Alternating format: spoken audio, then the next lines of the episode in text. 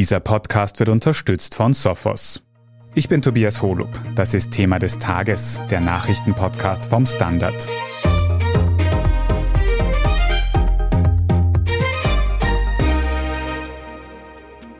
Die Lebenskosten in Österreich steigen immer weiter.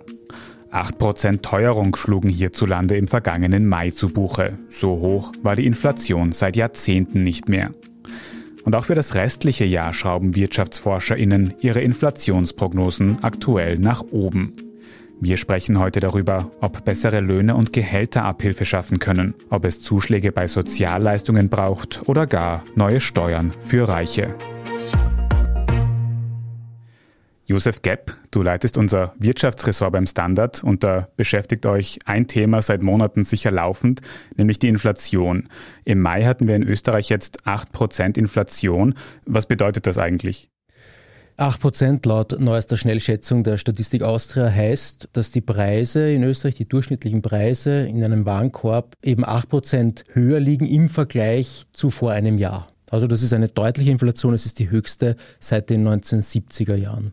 Über den historischen Vergleich können wir gleich noch ausführlicher reden, aber bleiben wir noch kurz bei diesen 8 Prozent. Du hast gesagt, das ist ein Durchschnittswert. Welche Bereiche haben da jetzt dann besonders dazu beigetragen, dass es zu dieser hohen Teuerung gekommen ist? Was sind die Preistreiber? Die Statistik Austria berechnet in unzähligen Kategorien bis ins Kleinste hinein, also von der Butter über die Reparatur von Damenschuhen. Da gibt es tausende Kategorien, was da quasi erhoben wird. Ganz stark ragt heraus die Energie. Diesel, Benzin, Mineralölprodukte sind extrem gestiegen. Das würde ich sagen, ist ein Punkt und der zweite sind Lebensmittel. Mehl, Butter und so weiter sind sehr, sehr viel teurer geworden. Im Bereich von 15 bis 30 Prozent circa. Und bei der Energie sind es teilweise noch mehr, da sind es dann bis zu 40 Prozent. Jetzt hast du gesagt, Reparatur von Damenschuhen. Ich habe teilweise das Gefühl, dass viele Dinge teurer werden, aber nicht alle. Gibt es bei so Spezialfällen vielleicht auch Ausreißer in die andere Richtung, die nicht so viel teurer werden? Und wie lassen sich diese Unterschiede erklären? Es gibt ein paar Produktgruppen in Österreich, da gibt es sogar keine Inflation, sondern eine Deflation. Die sind also billiger geworden. Zum Beispiel bestimmte Formen von Alkohol, zum Beispiel Liköre und so weiter. Das sind eher kleinere Sachen, das ist auch Kaugummi, Fruchtbonbons und solche Sachen.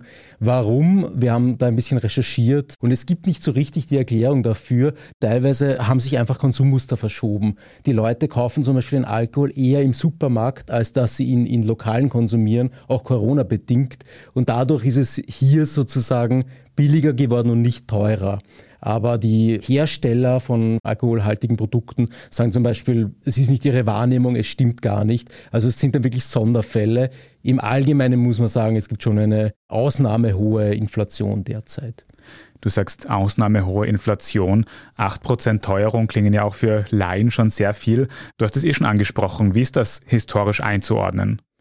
Ja, es ist eigentlich nicht so schwer einzuordnen in dem Sinn. Wir hatten schon mal eine Phase hoher Inflation vor langer, langer Zeit in den 1970er Jahren. Das war die berühmte Stagflation. Das ist so ein Kofferwort eben aus Stagnation, weil es kein Wirtschaftswachstum gegeben hat und Inflation. Das heißt, die Preise sind gleichzeitig gestiegen und es hat kein Wachstum gegeben. Und da, Mitte der 70er Jahre, bedingt durch die Ölkrisen, war die Inflation schon sehr hoch und jetzt sind wir zum ersten Mal auf einem Level, das so hoch ist wie damals in dieser Phase der 70er Jahre. Dazwischen hat es fast 15 Jahre gegeben, wo die Inflation überhaupt keine Rolle gespielt hat. Da haben wir viel mehr Angst gehabt, die Zentralbanken, die Politiker vor Deflation. Und viele Ökonomen haben gedacht, Inflation, das ist ein Problem der Vergangenheit, das werden wir nie mehr haben. Und jetzt haben wir es sehr stark wieder. Welche Gründe es dafür geben kann, haben wir in diesem Podcast in der Vergangenheit schon öfters besprochen, von Corona-Pandemie bis Ukraine-Krieg. Wir würden uns heute gern auf die potenziellen Lösungen konzentrieren. Was ist denn bisher in Österreich passiert, um dieser Inflation quasi entgegenzuwirken und ist das genug? Es gibt zwei Antiteuerungspakete der türkis-grünen Regierung. Die beinhalten so Sachen wie diesen Energiegutschein von 150 Euro pro Haushalt, außer für die wirklich gut verdienenden Haushalte und außerdem Einmalzahlungen für Bedürftige, einige andere Sachen im Mobilitätsbereich. Inzwischen zeigt sich, das ist nicht genug. Also das, glaube ich, kann man klar sagen. Die Leute spüren Inflation immer mehr. Die Inflation trifft vor allem ärmere Haushalte. Und da muss schon mehr geschehen, weil die Leute wirklich das spüren. Wir haben die höchsten Reallohnverluste seit dem Jahr 1955, seitdem die Realeinkommen aufgezeichnet werden. Also ich sage kurz dazu, Reallohn heißt das Gehalt unter Einbeziehung der Inflation. Das heißt, wie viel Kaufkraft hat das, was ich verdiene? Das ist der Reallohn im Gegensatz zum Nominallohn. Und dieser Reallohn, der geht gerade runter um circa zweieinhalb Prozent.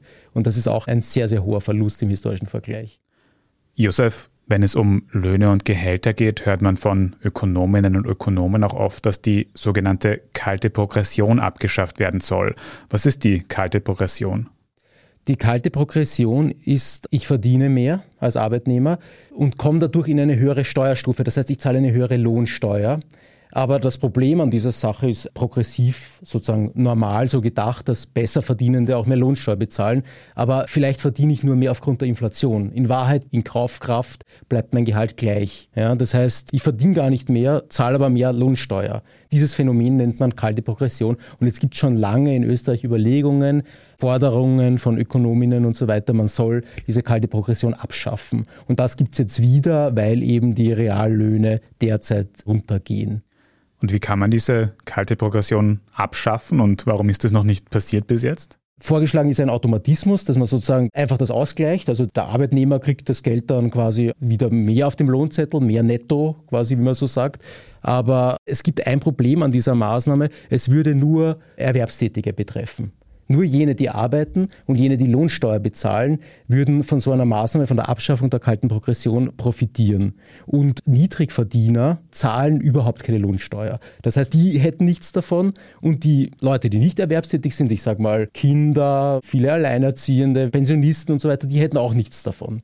Das heißt, das wäre eine Maßnahme, die nur auf Erwerbstätige sich konzentrieren würde und das wäre eine mögliche Ergänzung, aber allein wird es wohl nicht reichen.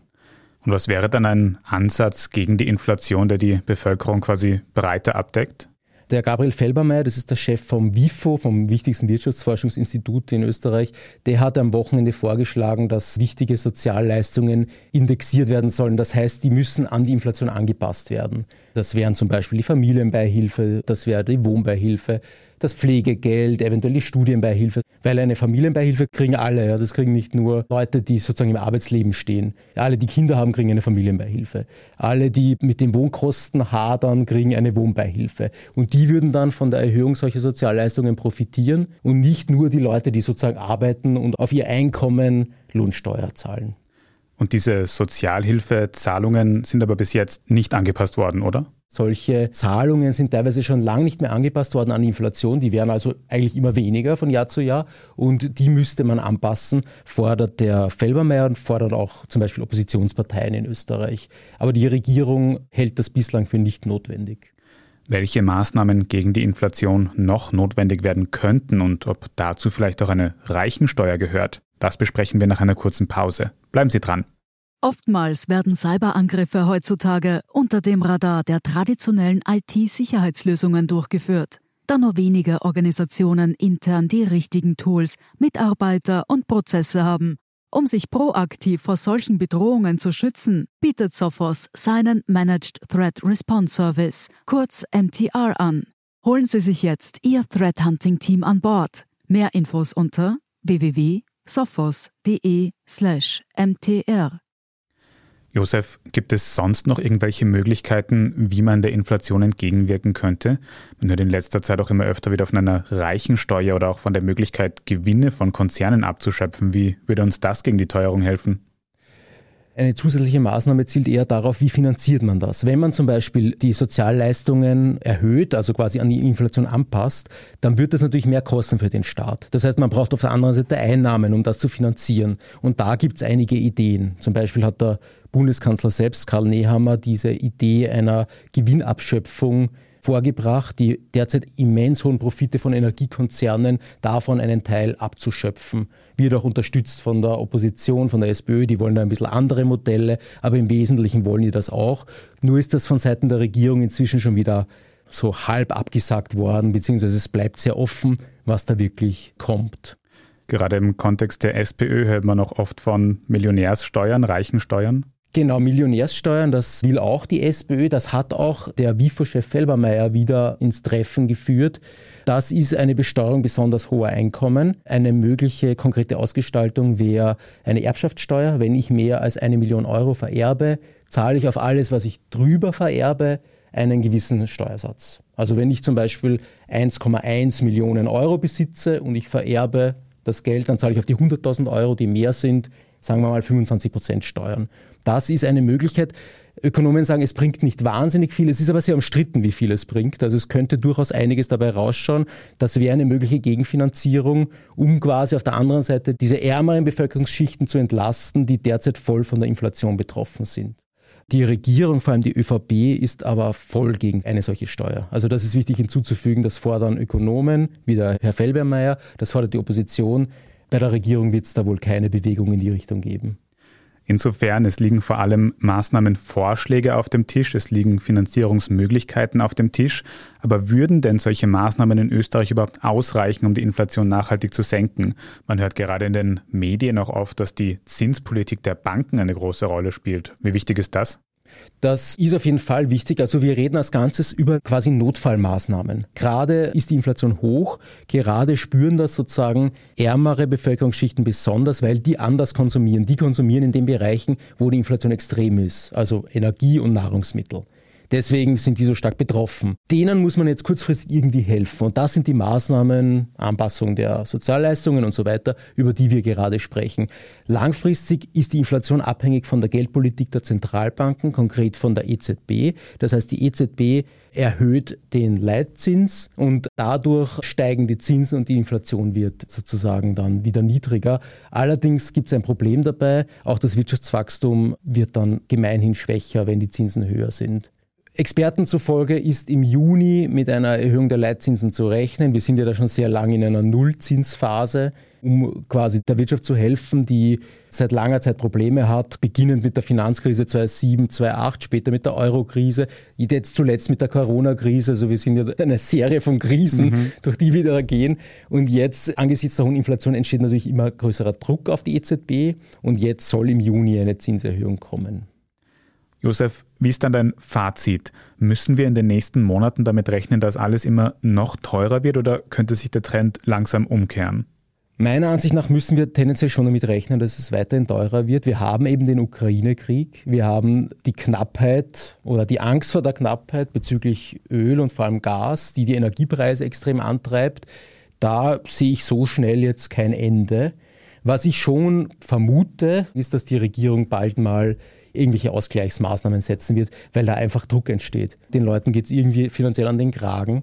Und da muss meiner Ansicht nach was geschehen und das wird die Regierung auch erkennen, wahrscheinlich, und danach handeln. Aber das Problem der Inflation wird uns so lange begleiten, mindestens, glaube ich, solange der Ukraine-Krieg und die Spannungen in diesem weltpolitischen Bereich noch weitergehen. Auf jeden Fall liegen einige Lösungsmöglichkeiten auf dem Tisch. Wir werden sehen, ob und welche die Regierung umsetzt. Vielen Dank mal für diese Einblicke, Josef Gepp. Sehr gern, Dankeschön. Wir sprechen jetzt gleich noch in unserem Meldungsüberblick darüber, welche neuen Waffenlieferungen an die Ukraine angekündigt wurden und warum das problematisch sein könnte. Wenn Sie in der Zwischenzeit Thema des Tages unterstützen möchten, dann können Sie das zum Beispiel tun, indem Sie ein Standard-Abo abschließen. Wenn Sie über Apple Podcasts hören, dann können Sie dort auch ein kostenpflichtiges Premium-Abo abschließen. Jetzt aber dranbleiben, wir sind gleich zurück. Oftmals werden Cyberangriffe heutzutage unter dem Radar der traditionellen IT-Sicherheitslösungen durchgeführt da nur wenige Organisationen intern die richtigen Tools, Mitarbeiter und Prozesse haben. Um sich proaktiv vor solchen Bedrohungen zu schützen, bietet Sophos seinen Managed Threat Response Service, kurz MTR, an. Holen Sie sich jetzt Ihr Threat Hunting Team an Bord. Mehr Infos unter www.sophos.de/mtr. Und hier ist, was Sie heute sonst noch wissen müssen. Erstens. Die USA haben bekannt gegeben, dass sie moderne Raketensysteme an die Ukraine liefern wollen. Diese Mehrfachraketenwerfer sollen der Verteidigung gegen den russischen Angriffskrieg dienen. Die Ukraine habe laut dem Weißen Haus zugesichert, mit dem US-Artilleriesystem keine Ziele auf russischem Territorium anzugreifen. Die USA liefern dieses Raketensystem als Teil eines neuen Sicherheitspaketes für die Ukraine im Gesamtwert von rund 652 Millionen Euro. Neben den Raketen gehören dazu auch Radarsysteme, Panzerabwehrwaffen und Hubschrauber. Zweitens, der ÖVP-Korruptionsuntersuchungsausschuss beschäftigte sich heute Mittwoch mit der Inseraten- und Steueraffäre aus Vorarlberg. So zumindest der Plan von Opposition und Grünen, denn schon im Vorhinein wurde vermutet, dass die heutige Sitzung zu langwierigen Geschäftsordnungsdiskussionen führen wird. Die ÖVP betrachtet die Vorarlberger Inseratenaffäre ja als nicht bundesweites Thema und deshalb nicht relevant für den U-Ausschuss. Am Vormittag wurde bereits ein mit Vorarlberg befasster Finanzprüfer befragt. Er berichtete über potenzielle politische Einflussnahme in seine Arbeit. Auch der Vorarlberger Landeshauptmann Markus Wallner von der ÖVP wurde am Nachmittag befragt. Bis dahin wurden bereits 29 Geschäftsordnungseinsprüche von der ÖVP eingebracht. Für alle in der Inseratenaffäre Beschuldigten gilt die Unschuldsvermutung. Und drittens, die britische Queen Elizabeth feiert ab morgen Donnerstag ihr 70. Thronjubiläum. Die Feierlichkeiten beginnen mit der verspäteten Geburtstagsfeier der Queen. Eigentlich hatte sie ja schon im April Geburtstag, mit der Party wartet man im Buckingham Palace aber lieber auf den wärmeren Juni. Am Freitag geht es dann mit einem eigens geschaffenen Feiertag weiter, sodass die Britinnen und Briten bis ins Wochenende feiern können. Von Paraden über Gottesdienste hat die 96-jährige Queen in den nächsten Tagen also einiges zu tun. Den Rekord als längst dienende britische Monarchin hat sie aber jedenfalls schon inne. Mehr Infos und ein ausführliches Video zum Thronjubiläum der Queen finden Sie auf der Standard.at, ebenso wie alles weitere zum aktuellen Weltgeschehen. Falls Sie Feedback für uns haben, dann erreichen Sie uns gerne unter podcast.derstandard.at. Und wenn Ihnen diese Folge von Thema des Tages gefallen hat, dann abonnieren Sie uns doch auf Ihrer liebsten Podcast-Plattform und am besten auch gleich eine gute Bewertung dort lassen, das hilft uns wirklich sehr. Ich bin Tobias Holub, Baba und bis zum nächsten Mal.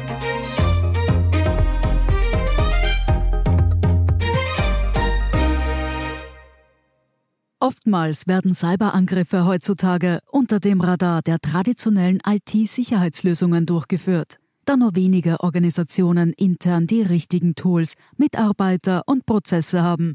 Um sich proaktiv vor solchen Bedrohungen zu schützen, bietet Sophos seinen Managed Threat Response Service, kurz MTR, an.